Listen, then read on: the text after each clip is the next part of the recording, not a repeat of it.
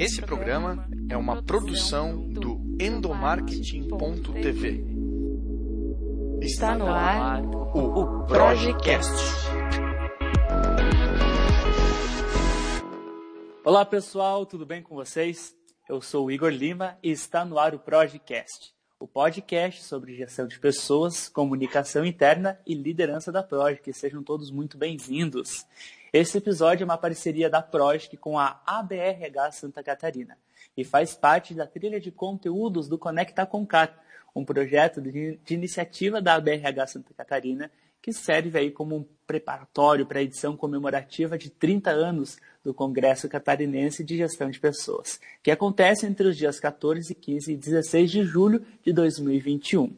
Sempre na primeira quinta-feira de cada mês, o Projecast será especial e receberá um entrevistado a convite da ABRH Santa Catarina. E hoje eu converso com o Rodrigo Giafredo. Ele é cofundador da Superhumanos Consultoria, autor do livro Reflexões Ácidas e também Top Voice Brasil no LinkedIn. Seja muito bem-vindo, Rodrigo. Obrigado, Igor. Obrigado, pessoal da BRH de Santa Catarina. É um prazer bater esse papo aqui com vocês hoje. Maravilha. E você sabe, Rodrigo, que, que quando eles me passaram o seu nome para a gente conversar e me passaram uma pauta sobre falar sobre esse novo normal, eu comecei a dar uma pesquisadinha na sua vida, é, na sua vida profissional, e você tem 25 anos de carreira, você já passou por cinco mudanças de área de atuação, e pelo que eu acompanhei no LinkedIn, você sempre está atrás de desenvolver novas habilidades com essas mudanças. Eu acredito que falar de mudança justamente nesse período onde nada é igual como antes é mais do que necessário. E no mês de setembro, agora até a gente está completando seis meses que estamos vivendo com restrições de isolamento social. Eu queria abrir essa conversa sabendo de ti sobre suas perspectivas desse novo normal, como chamam por aí, e quais foram as mudanças, é, o que, que essas mudanças trouxeram de novas habilidades por aí? Olha, Igor, é, é, bom a gente começar o papo por aí. E, e, se você me permite, eu quero dar um pouco de contexto sobre é, a nossa base teórica na Superhumanos, né? O que, que a gente pensa e por que, que a gente entende que esse é um momento especial. A, a nossa marca registrada é protagonismo humano na era digital. E o nosso convite para as empresas que são clientes dos nossos produtos é sempre para trazer o ser humano de volta para os negócios. Né? A gente observou nas pesquisas que desde o Taylorismo até começo dos anos 2000, a gente vivia num mundo discreto, previsível, onde as regras do jogo elas já estavam mais ou menos definidas, né? tanto as regras sociais quanto as regras de negócio. Então bastava você é, estudar numa boa escola de negócios, é, aprender sobre a política organizacional e aí você conseguiria desenvolver bem a tua carreira seguindo o que a gente chama de script. Não só o, o script das atividades em si que você desempenharia, mas também um script de conduta, uma, uma forma de se conduzir nas empresas. E a gente percebe, é, a partir do, do começo dos anos 2000, uma mudança no ambiente de negócios marcada por volatilidade, incerteza, complexidade e ambiguidade. E, e os negócios emprestaram essa visão de uma análise de sociedade que foi feita em meados dos anos 80, é, nas observações de mundo pós-Guerra Fria. Né? Então, é, as coisas eram, eram sombrias nesses é, extremos do planeta, né? no extremo leste, no, no, extremo oeste, a gente não tinha muita certeza do que, que se passava de um lado e do outro, e aí os militares cunharam uma sigla chamada VUCA, que significa em inglês justamente é, volatilidade, incerteza, complexidade e ambiguidade, e os negócios começam a experimentar isso na medida em que os avanços tecnológicos permitem que desejos de consumidores passem a ser atendidos de uma outra maneira, de uma maneira distinta, mais personalizada, mais, mais especial, focada nos interesses do cliente, não tão mais focada só na, na capacidade que as empresas tinham de gerar produtos e serviços. A gente, a gente resume essa visão dizendo que, naquele momento, as empresas param de procurar clientes para os seus produtos e passam a procurar produtos para os seus clientes. É, um, é uma inversão do paradigma, né? E aí o, os anos vão se passando e, e os profissionais, eles têm que adquirir outras qualidades distintas. Não somente as qualidades de se adaptarem ao jogo que já existia, tanto em relação às suas atividades quanto em relação às políticas organizacionais, mas sim um, um, um, conjunto de habilidades que deixasse esses profissionais mais flexíveis, mais capazes de interpretar esses sinais. E, e essa é a nossa premissa. O, o, dinamismo dos negócios atingiu a nossa geração, essa geração atual, produtiva, porque nos tornou agentes da transformação pela qual o mundo está passando. Nós não herdamos essa transformação, mas nós somos agentes, nós estamos experimentando esse movimento. Né? Então, é, a gente ouve é, termos como indústria 4.0, quarta revolução industrial, que, que, que são formas de caracterizar esse novo momento. E a gente precisa de um novo profissional para esse novo momento, por quê? Todo o trabalho que a gente já não deveria fazer, todo o trabalho que as tecnologias poderiam fazer, cada vez mais elas são capazes de fazer. E, e, a gente parte do princípio que se um trabalho pode ser feito por uma máquina, ele deve ser feito por uma máquina, porque senão a gente desumaniza o trabalho. Né? A gente põe seres humanos com um potencial enorme para fazer trabalhos que, em tese, podem ser feitos por, por máquinas. Então, é, nós enxergamos isso numa perspectiva otimista. Se uma máquina pode fazer o seu trabalho atual, ela deveria fazer esse trabalho para que você desempenhasse então funções mais nobres que trouxessem aquilo que você tem de humano e de especial para os negócios. Então, esse é o nosso pano de fundo. E aí vem a pandemia é, de coronavírus no começo é, de 2020 e dá um, um choque, uma, uma acelerada, é, talvez nessa descoberta por parte de cada um de nós. A gente percebe que nós estamos muito mais vulneráveis aos fatores externos do que a gente imaginava.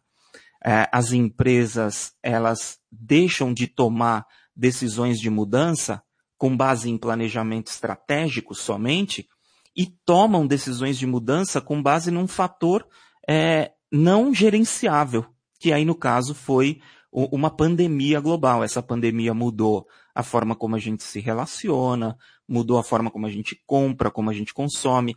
Ela manteve em muitos países as pessoas em casa e isso representou um desafio importante para as empresas. Então acho que para começar o nosso papo vale a pena frisar que a gente está no meio de uma transformação como agentes dessa transformação e o principal impacto que a gente vê da pandemia foi o impacto de acelerar alguns movimentos que as empresas cedo ou tarde teriam que fazer e, consequentemente, que os profissionais cedo ou tarde teriam que fazer.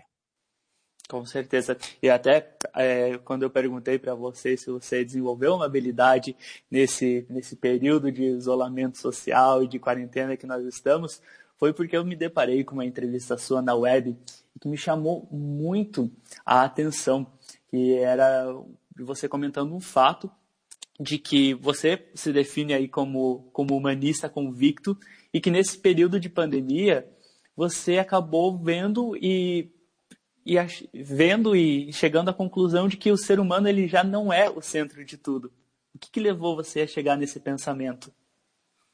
Sim, olha, é, quando a gente fala de protagonismo, né, Igor, se a gente, se a gente fica só no senso comum, a gente acha que protagonista é o que aparece mais, né? Então, principalmente nas artes, o protagonista é, é o papel principal.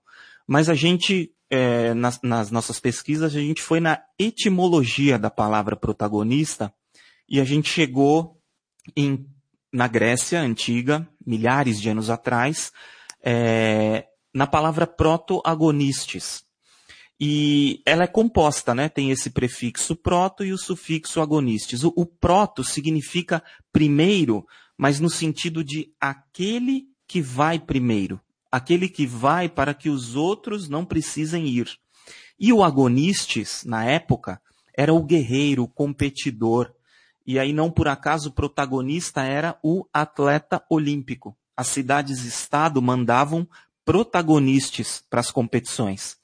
Um, um, outro fator que chamou bastante a nossa atenção foi que esse sufixo agonistes ele está ligado a uma divindade grega chamada Agon, que era justamente esse deus da guerra.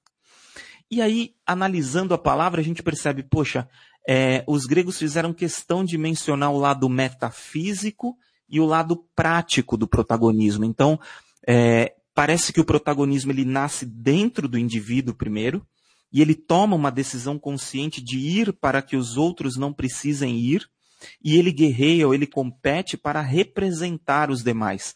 Então a gente percebe o protagonista como um, um servidor, como alguém que serve aos demais, né? É, é, é uma antítese do senso comum da palavra protagonista. E aí este protagonista, que é o que a gente forma, ele entende que o mundo ele não é tão cartesiano quanto o, o, o, nosso repertório anterior sugeria.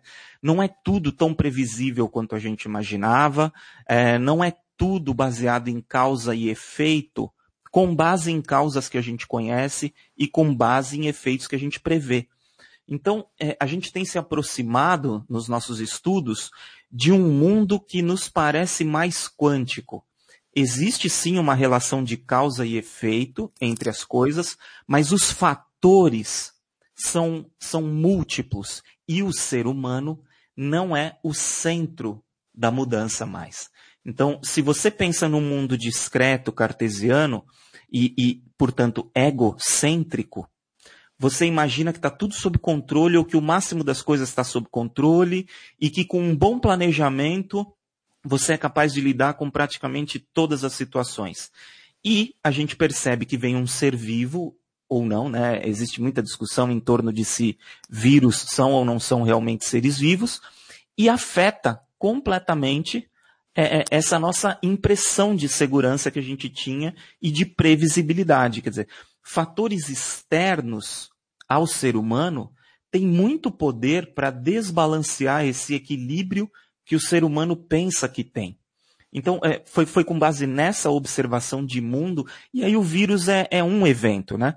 É, vamos, vamos imaginar alguém que planta uma fazenda e que imagina a sucessão das estações do ano de uma maneira relativamente previsível e que confia é, nos meteorologistas e nas suas previsões para poder, então, fazer o seu planejamento estratégico de, de plantio, colheita e vendas pode acontecer um evento natural completamente imprevisível e fora do controle que perturba todo esse status quo e que afeta diretamente toda essa, essa segurança. E esses fenômenos, num mundo em transformação, eles vão se tornando cada vez mais comuns, né? Então é furacões onde a gente não estava acostumado, terremotos onde a gente não estava acostumado, vírus, são, são, elementos externos que afetam sim o, o, o ser humano. Então, é, a gente questiona até o humano-centrismo dos negócios. O cliente-centrismo, e a gente pode falar disso mais para frente, continua sim sendo uma ferramenta poderosa dos negócios.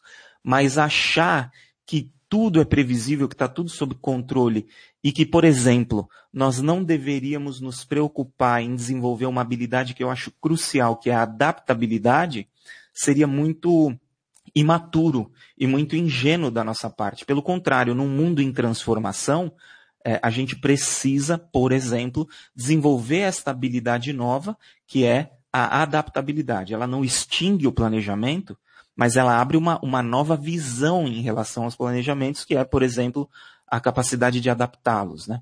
Então, foi, foi com base nessa análise que a gente chegou a essa conclusão de que o, o, ser humano realmente não é o centro de tudo, como por vezes a gente é levado a imaginar pelo senso comum, né?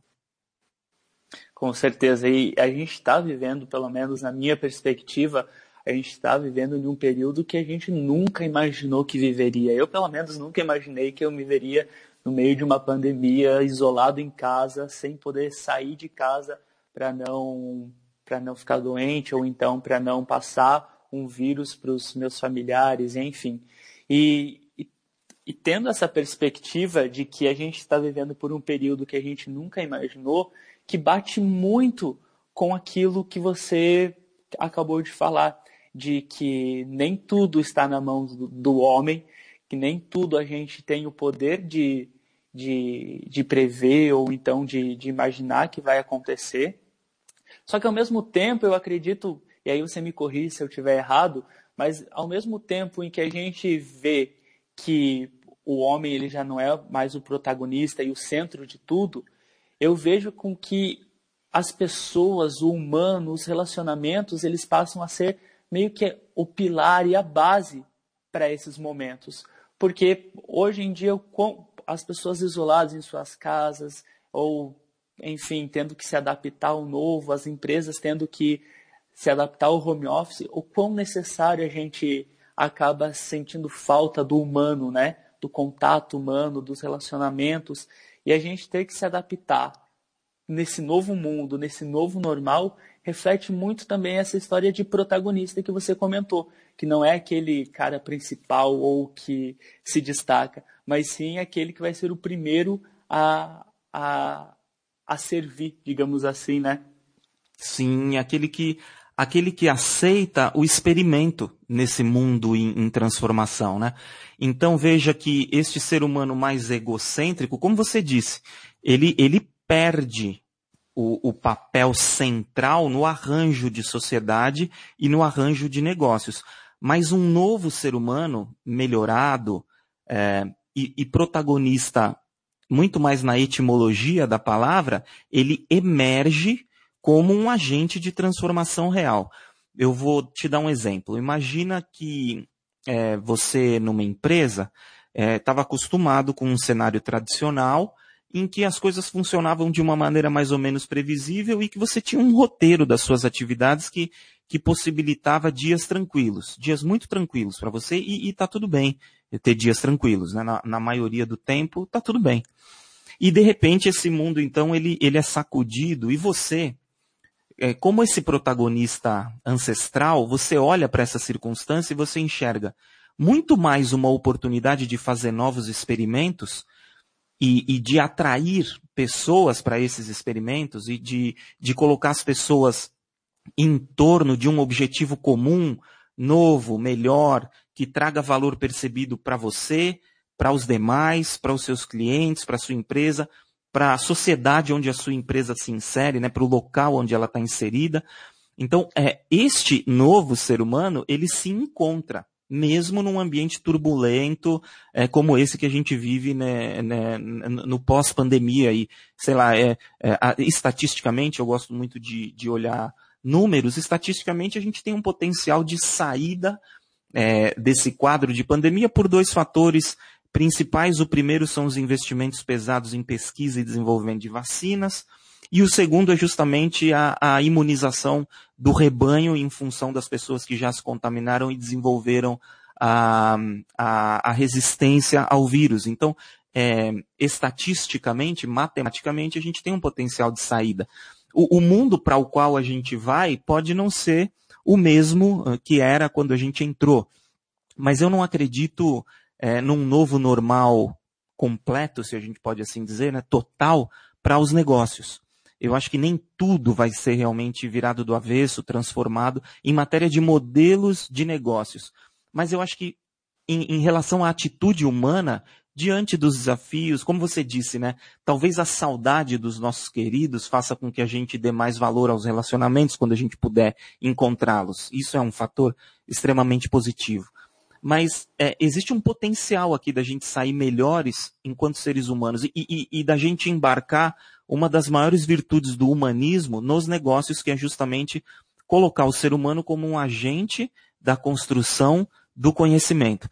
Então a gente não vai mais só trabalhar com base nos scripts que alguém entregou para nós para a gente aprender a fazer o nosso trabalho. Mas sim a gente vai incorporar toda essa experiência que a gente teve de ficar longe das pessoas, de gerenciar o nosso trabalho remotamente onde isso é possível, é, de trabalhar mais é, com mais precauções, de se limpar melhor, de usar uma máscara, de manter distanciamento social, enfim. Tudo isso agrega a aprendizagem desse novo protagonista, desse novo ser humano, e, e somos nós, em última instância, que vamos tocar os negócios, né? Somos nós que vamos fazer acontecer. E você acha que a gente pode dizer que então esse momento talvez não seja um momento de um novo normal, e sim de uma oportunidade de revisar o que a gente já considerava normal, tanto em questão aí de modelo organizacional, como também modelo de negócios a partir desse período de pandemia?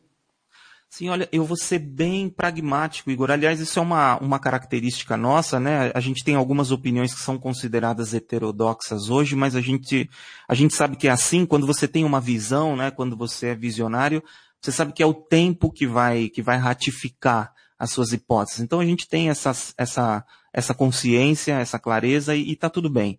Mas vamos olhar para os números. Então, no, no, Brasil, segundo os dados do CAGED, que é o, um, um órgão ligado ao IBGE, a gente tem um pouco mais de 33 milhões de empregos em, em registro em carteira. Né? É, então, nessa conta não estão os profissionais liberais, não estão aqueles profissionais que estão trabalhando é, de maneira é, que estão fora do radar do IBGE, né, que não estão contando nessa estatística do emprego. Mas vamos nos ater na estatística do emprego.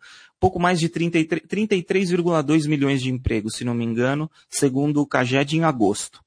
Destes, se você vai no, ainda no IBGE, no PEDAN, é, que é o site que acompanha a, os impactos da Covid no trabalho, você vê que a gente tem mais, um pouco mais de 8 milhões de pessoas em home office. Não sei se são 8,6, 8,8 milhões de pessoas em home office.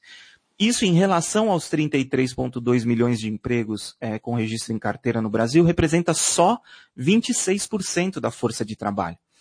E, e para nós é importante olhar para esse número, porque isso pode significar que apenas pouco mais de 25% dos trabalhos executados no Brasil são passíveis de execução em modelo home office. E, portanto, aproximadamente 75% do trabalho que move este país não pode ser feito de casa. Então seria leviano, por exemplo, a gente achar que migra para um mundo onde o trabalho remoto vai ser o modelo predominante de trabalho. Talvez entre nós aqui, na nossa audiência, Talvez a nossa audiência represente 90% destes 25% que realmente podem fazer home office. Mas definitivamente essa não é a realidade do nosso país. Quando a gente sai da bolha e expande a visão, a gente se lembra, por exemplo, que é, o, o item manufaturado que chega na nossa casa, porque a gente comprou ele no e-commerce, ele foi manufaturado numa linha de produção. Ele foi distribuído por veículos terrestres, ou marítimos ou aéreos, e depois ele foi entregue na nossa porta também por meio terrestre. Então, existem muitas pessoas que não podem trabalhar de casa para que a gente possa trabalhar de casa no fim do dia. Se a gente observar bem, é pelo menos a configuração dos negócios no nosso país. Então, isso, é, só, só nesse exemplo, a gente pode ver uh, alguns setores, né? o setor industrial, de manufatura, os setores de logística, é, a gente tem também os setores de serviços. Mesmo essa refeição que é entregue na nossa casa, ela foi, de repente, industrializada, depois ela foi cozida. Então, veja a quantidade de trabalho não passível de home office que acontece para que nós possamos, de repente, é, fazer o nosso trabalho home office. Então, é, eu tenho ressalvas para te dizer, por exemplo, que a gente vai ter uma grande mudança dos modelos de trabalho. Alguns modelos de negócios podem ser revisados? Podem.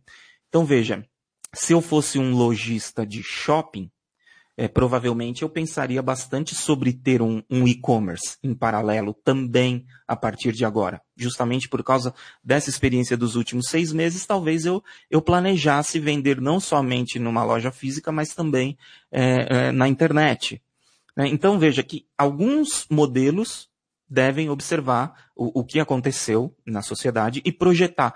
E se isso acontecer de novo daqui a 5 ou 10 anos? Eu estou preparado? Eu posso me preparar já? E se alguma coisa parecida com isso acontece de novo daqui a uma década? Eu, eu, eu consigo me preparar antecipadamente? Então, é, me parece muito mais uma mudança atitudinal diante do futuro, mais elementos, mais variáveis nessa imprevisibilidade inerente ao planejamento estratégico, e aí a gente volta no ponto de ser muito mais uma relação quântica do que cartesiana, essa relação com os negócios. E, e um segundo fator importante é observar o comportamento do consumidor, né? é, daqui uns meses a gente vai poder avaliar o que, que aconteceu com as pessoas. É, elas estão mais tranquilas de novo ou elas continuam cuidadosas? É, alguns produtos que foram muito vendidos, alguns modelos e canais muito utilizados nos últimos seis meses, será que daqui a mais seis meses eles vão continuar realmente sendo o, os canais preferidos da população? A gente ainda tem um, uma série de incertezas em relação a esse ponto. Então, sinceramente, Igor, eu tenho ressalvas com o novo normal. Eu acho sim que, que algumas coisas podem mudar, mas eu tenho um, um, um pouco de, de, cautela na hora de dizer que o mundo vai se transformar no curtíssimo prazo, é, de uma forma muito, muito brutal, assim. A gente pode dizer então que, que a partir desse momento pós-pandemia não virá um, um novo normal, mas talvez uma nova perspectiva do indivíduo com as coisas. Sim, é, eu, eu, sou, eu sou muito ligado a, ao estoicismo, né, a filosofia do estoicismo. E, e uma das grandes lições que eu aprendi com os estoicos foi justamente separar na nossa vida aquilo que a gente controla daquilo que a gente não controla. E, e ter essa certeza traz muita paz, traz muita tranquilidade para dentro da nossa vida, porque a gente, a gente se torna automaticamente responsáveis por aquilo que a gente controla. Então a gente tenta ser 1% melhor todo dia. Então, por exemplo, eu tenho que me atualizar e me preparar tecnicamente para fazer o meu trabalho. Essa responsabilidade é minha. É, eu não posso culpar o mercado por eu estar despreparado. É, mas eu, por exemplo, não tenho gestão nenhuma sobre perder um voo, como, como já aconteceu comigo em Nova York, por causa de uma tempestade. Não adianta eu me estressar demais por isso. É, o máximo que eu tenho a fazer é ligar para os meus clientes e dizer eu não chego a tempo porque a gente está tá no meio de um evento meteorológico totalmente incontrolável e, e, e aquilo não tira a minha paz. Estou né? te dando exemplos extremos mas que sinalizam aí é, é, o estilo de vida que eu resolvi adotar. E me parece que agora esse tipo de percepção ele vem à tona, né? Então o mundo, é, o mundo ele, ele muda por, por essência, né? Parece que isso é inerente à dinâmica do, do próprio mundo. Ele é um mundo em constante transformação. Vale refletir se nós vamos ser os mesmos daqui a, a, a, um tempo. Então, mais importante talvez do que pensar num novo normal é pensar é, que mundo eu, como agente de transformação, posso construir a partir de agora. Então a gente sai dessa posição de vulnerabilidade total e de total exposição a esses eventos para um cenário de eu vou cuidar do que eu controlo, eu vou fazer melhor aquilo que é minha responsabilidade e eu vou lidar com aquilo que eu não controlo da melhor maneira possível. Então, e se ao invés de pensar num novo normal, a gente pensasse num novo ser humano? Acho que vale a, a reflexão. Não, com certeza. Até porque durante esse período muitas pessoas se viram aí na. De, tiveram a oportunidade, digamos assim, de se tornar uma nova pessoa pelo fato de ter que conviver mais em casa, dividir o, o espaço de trabalho com a esposa, com o esposo, com os filhos, com os pais, com o colega de, de apartamento. A gente teve que se adaptar e se tornar uma nova pessoa, digamos assim, para conviver mais com, com as pessoas que dividem a casa com a gente, ou então aprender a, a conviver sozinho. E nesse período aí a gente acaba se transformando, né? A gente acaba sendo um agente transformador, não só do nosso meio, como internamente também, como nós como pessoas, né? Assim, foi, foi uma bela oportunidade, né, Igor? Eu não sei, é, me parece pelo teu comentário que você soube aproveitar muito bem esse momento. Eu, eu, tenho sinceramente a expectativa de que mais gente tenha aproveitado tão bem quanto você fez esse momento de, de introspecção e, e que tenha feito algumas descobertas, né? Por exemplo, descobertas em relação a, a quem é você como profissional, é, uhum. que tipo de valor você entrega, você continua sendo relevante para esse mundo que muda muito rápido, o que, que você precisa fazer para se tornar ainda melhor profissionalmente, pessoalmente, e também questões pessoais, né? É, como você se relaciona com as pessoas, as pessoas que estão próximas, como você trata elas.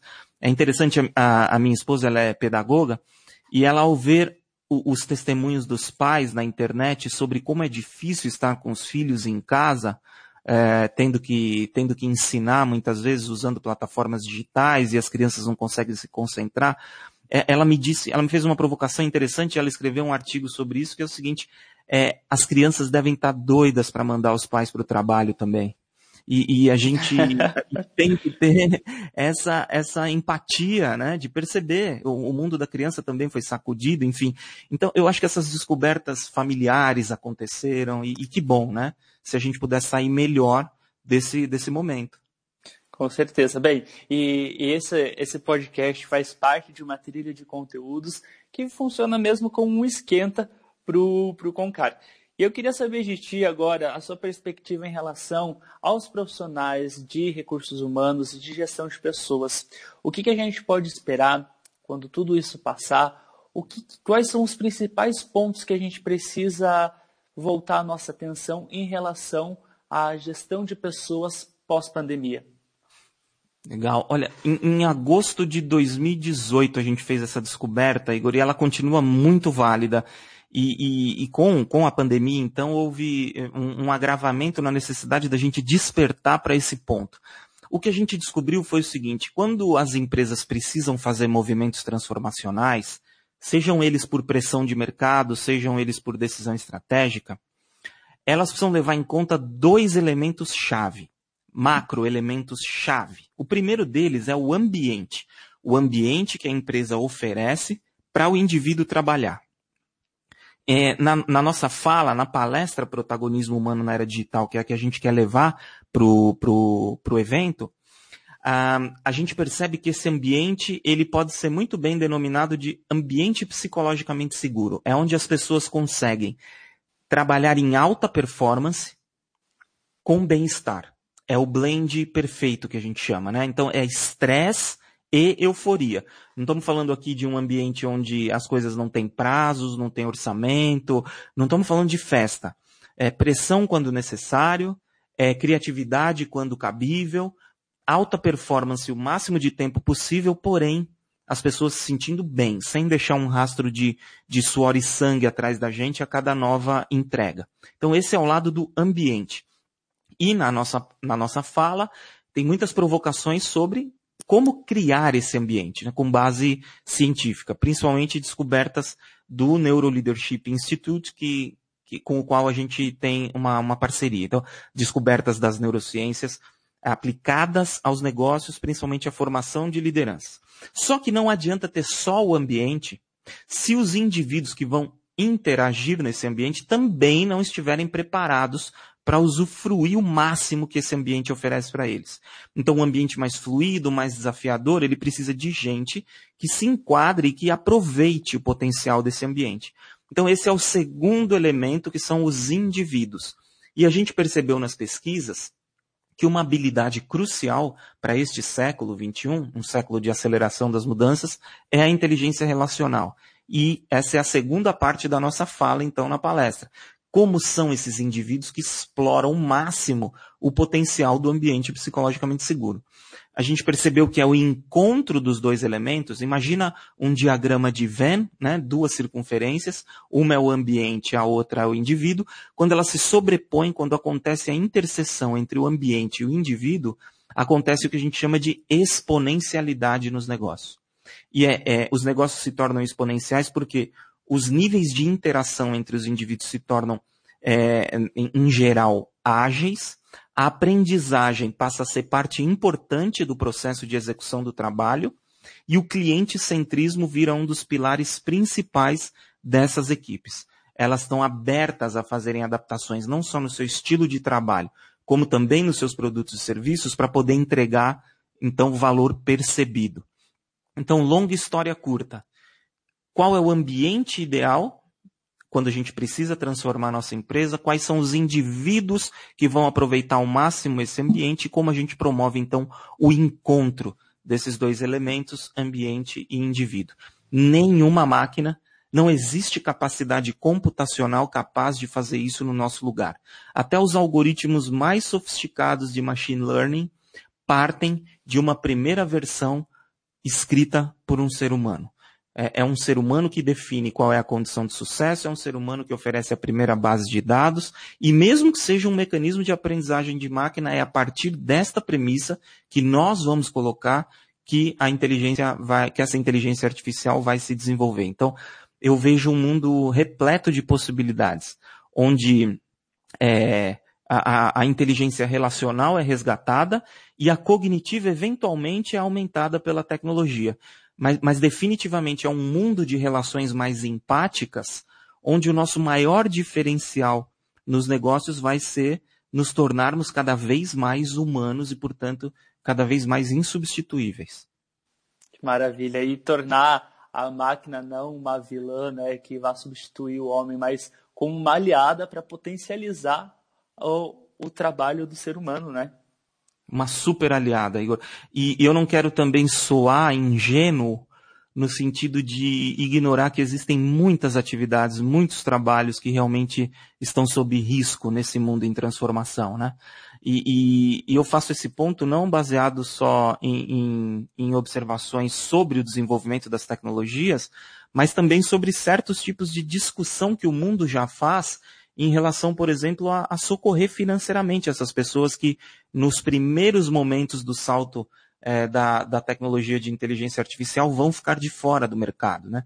Então, a gente não tem tempo hábil para desenvolver as pessoas para que elas aproveitem o começo mais agressivo dessa onda de transformação tecnológica nos negócios. Me parece que a pressão dos negócios sobre a sociedade é, é muito mais forte do que a capacidade da sociedade tolerar um grande espaço de desenvolvimento para que as pessoas se atualizem e então aproveitem essa, essa mudança. O que eu quero dizer é, a gente já começa a ouvir discussões em Davos, no Fórum Econômico Mundial, para a criação de fundos globais de socorro que forneçam justamente é, bolsas, né, auxílios financeiros para as pessoas que vão ficar de fora da revolução tecnológica. E isso me parece muito mais é, que a gente está, me parece muito mais motivado pelo fato de, de os negócios já estarem pressionando, falando, olha, a gente tem potencial aqui, a gente pode reduzir custos operacionais, aumentar a nossa eficiência, a lucratividade, mesmo que isso vá reduzir o tamanho das empresas. Me parece muito mais uma pressão deste lado do que é, um, uma tolerância do outro lado, né, de esperar as pessoas. Eu acho que isso não vai acontecer. É. Demais, demais. Bem, nosso bate-papo está chegando ao fim. Para encerrar aí a nossa conversa de modo poético e visionário ao mesmo tempo, queria terminar é, te perguntando, você comentou, acabou de comentar aí que a, a sua palestra se chama Protagonismo Humano na Era Digital, e eu queria encerrar esse bate-papo é, te perguntando, quem será o protagonista na era digital nos tempos desse, entre aspas, novo normal? Ah, essa pergunta é, é, é, excelente, né? Você me. Você quase me pega de surpresa, mas me, me ocorre uma frase, eu tô. É, já está no forno, né? Já está na editora. É, o lançamento do, do, nosso segundo livro que, que se chama Cultura Ágil em Empresas Tradicionais. E no começo do, do pós-fácil do livro, que é justamente onde eu faço uma análise do, do, dos negócios no mundo pós-pandemia, eu me lembro de ter usado uma frase introdutória que assim, é, e, e que fala quem é esse novo ser humano na nossa visão, que é a seguinte: o mundo é sempre novo, já que a mudança faz parte da, da sua dinâmica intrínseca de funcionamento. Resta avaliar se você, parte integrante desse mundo em movimento, se torna um novo ser em harmonia com os novos mundos que se sucedem. Então, para nós, é, esse ser humano que se torna novo junto com o mundo é o que realmente tem mais chances de, de, de ser mais feliz, mais satisfeito, de gozar de mais bem-estar é, nesses novos mundos que se apresentam todos os dias para nós. Maravilha. Fechamos então esse bate-papo aí com chave de ouro. Rodrigo, muito obrigado pela sua participação aqui no nosso podcast, por compartilhar um pouquinho sobre a, a sua visão de mundo aí. Obrigadão mesmo. Obrigado a você, Igor. Adorei o papo, adorei as perguntas. Obrigado ao pessoal da BRH. Não vejo a hora de estar com vocês presencialmente para dar um monte de abraços. Tomara que possa. Maravilha, vai poder sim. A gente está com fé que vai melhorar. Pessoal que está nos ouvindo, muito obrigado pela companhia. Lembrando que esse é só o primeiro conteúdo de uma série de trilhas de conteúdos que vem aí no Conecta com Card de setembro. Então fica ligado nas redes sociais da BRH para acompanhar tudo que vai rolar nesse mês de setembro. Muito obrigado pela companhia. Não se esqueça de passar também lá no nosso blog, no blog da Project, o endomarketing.tv. Lá está cheio de conteúdos relacionados à gestão de pessoas, comunicação interna e liderança. Obrigado pela companhia. Fique bem e, se puder, fique em casa. Um abração. Valeu, pessoal. Tchau, tchau. Você ouviu o Projecast.